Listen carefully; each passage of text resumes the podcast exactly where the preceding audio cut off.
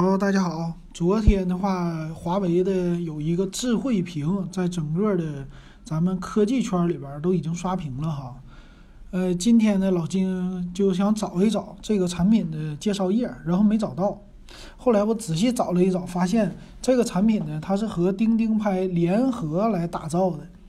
然后我觉得挺有意思啊，在这不是华为家自己出品的，这是钉钉拍家的东西，然后用的是华为的系统，前面标的叫华为的 Hi 卡，所以这个设备啊非常有意思，赶紧给大家说一说吧。呃，没有具体的参数。那这个设备它的样子是什么样？它是一个这种车内的屏幕比较大，它拥有八点九寸的屏，这个屏长方形的，很像那个车机。那但是呢，不像传统的车机，它是嵌在车内，它是直接属于外挂。外挂在哪儿呢？在你的仪表板的上边。那你仪表板要是平的，可以摆这一个东西。那这个东西啊，它相对来说比较大。那怎么摆在这个仪表板上呢？他说他用的是一个四叶草形状的底座。那这个底座呢，用三 M 的胶可以粘在上面，说是粘的特别的牢，不会掉。但这个呢，我们不敢苟同。为什么呢？毕竟这个东西它属于是外挂式的，粘的到底牢不牢？一个是跟重量有关系，一个跟胶有关系。这个胶呢，受到冷热双方面的影响，只有实际上车才知道。但这个我们不做过多的呃来说了啊。很多媒体关注的发的稿特别多，然后发的什么视频、音频呢也特别多。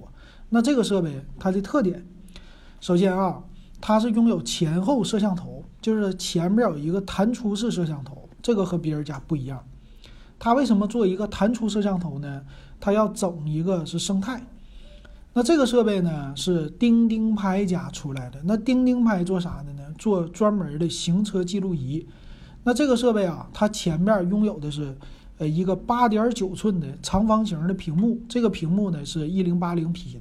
我看了，昨天有的自媒体写的是七二零 P，这个是错误的。那这个屏啊，它上面有很多的软件，现在呢有多少个呀？官方说是有三十加 APP，未来呢会有更多，所以现在的应用并不是那么特别多。但是它具有一个华为的生态功能，就是华为的手机可以跟它做连接，连接以后啊，无论你是在车内还是是在车外上车，你都可以跟这个设备有一个互动。比如说你听歌，他说了。你在手机上听歌，听着听着上车可以继续听，啊，他们有一个这种的生态连接，这是很好的。再有一个，他说叫分布式的能力，分布式的计算，我不知道这个是不是用你的手机的算力啊？没有这屏，没有这手机就不行啊？那别的品牌怎么办呢？我估计他不会说只能用华为家的手机，别的家手机不能用，那这个估计不不会啊。但是有这么小小的一个小疑问。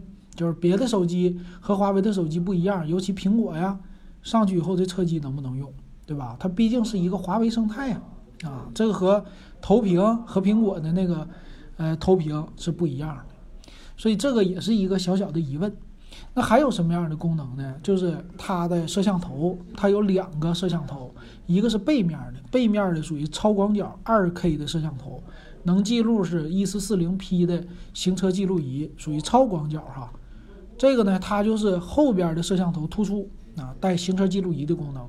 但是这个行车记录仪呢，它不是放在你传统的你的上边，就是咱们反光镜的位置，它是放在这个仪表板上的。所以它的这个高度和位置啊，到时候也得看，对不对？也有一些小小的问题哈。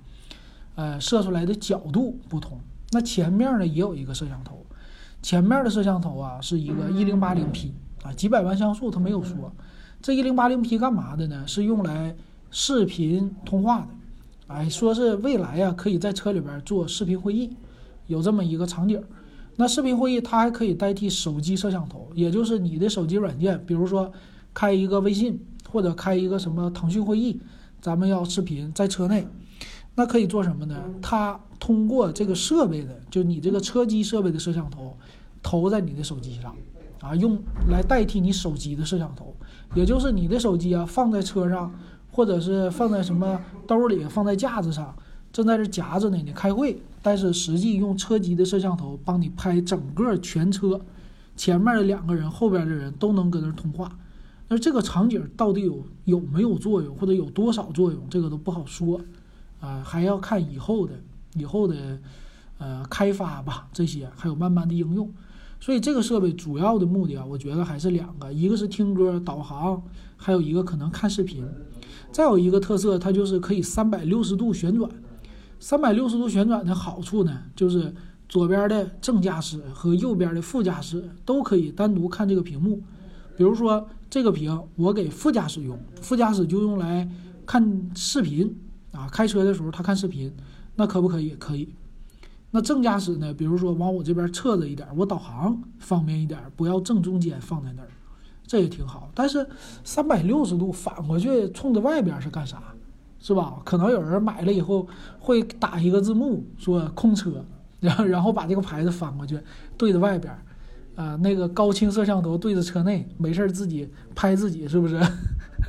行车记录仪的时候拍车内，然后外边写着一个大绿色。空车俩字儿，模仿出租车当那个牌儿了，有可能啊，不知道，反正可玩性吧还行，还算是有啊，但不能说特别多。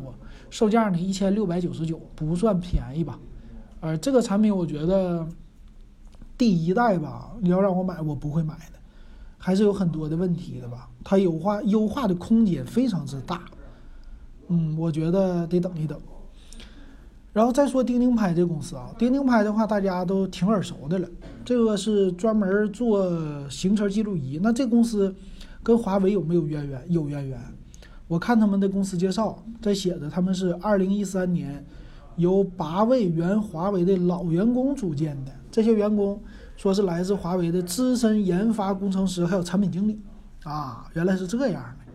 那钉钉拍他一直很专注啊，只做。这些手机的，嗯，是不算手机啊，就是只做跟这个行车记录仪相关的东西，而且做的还是挺好的啊，挺有口碑的。他做的唯一的行车记录仪不一样的就是流媒体后视镜，啊，这流媒后流媒体后视镜也不是特别的贵，系列还是挺多，叉系列、迷你系列、叫 Mola 系列、九英系列挺多的，这回进入车机领域了。那这些车机老金是怎么看啊？他说有很多的和你车内的音响相连接的方法，但是我之前记得车内音响连接，一个是靠蓝牙，一个是靠 FM 广播。那有媒体说它这个东西能代替老车，让老车有车机用升级。但是老车的话，如果升级它没有蓝牙，那怎么办？就得 FM 来传。FM 传呢，我以前用过。就是这种属于蓝牙转 FM 广播的，呃，一个网易家的，网易云家的吧，网易云音乐家有一个这么设备，我买的，属于是充电头嘛。效果具体怎么样啊？是有干扰的，不是说一直会非常稳定，和蓝牙还是不同的。我觉得蓝牙的方案会比较好，所以它这个东西如果给老车用，那就是 FM 广播了。那那其实这还是受到挺大的影响的吧？那关键是啊，价格花一千七百块钱，我买这个东西给老车升级有没有必要？那毕竟是老车了，是吧？比如说你新车有的也没有中控，你像那个飞度最新版连喇叭都没有，这个还不带喇叭，你怎么给它升级是吧？但是升级完了，你就算是那种新车，那我花一千六。啊，一千七，我买一个嵌入在中控内的这种大屏不好吗？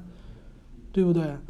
同样的，它不会外挂在放外边啊，而且它屏幕可能比它更大，操作也不比它差，而且也有这种的华为的 HiCar，就是它的一个生态也有。那我为什么要买这种突出式设备呢？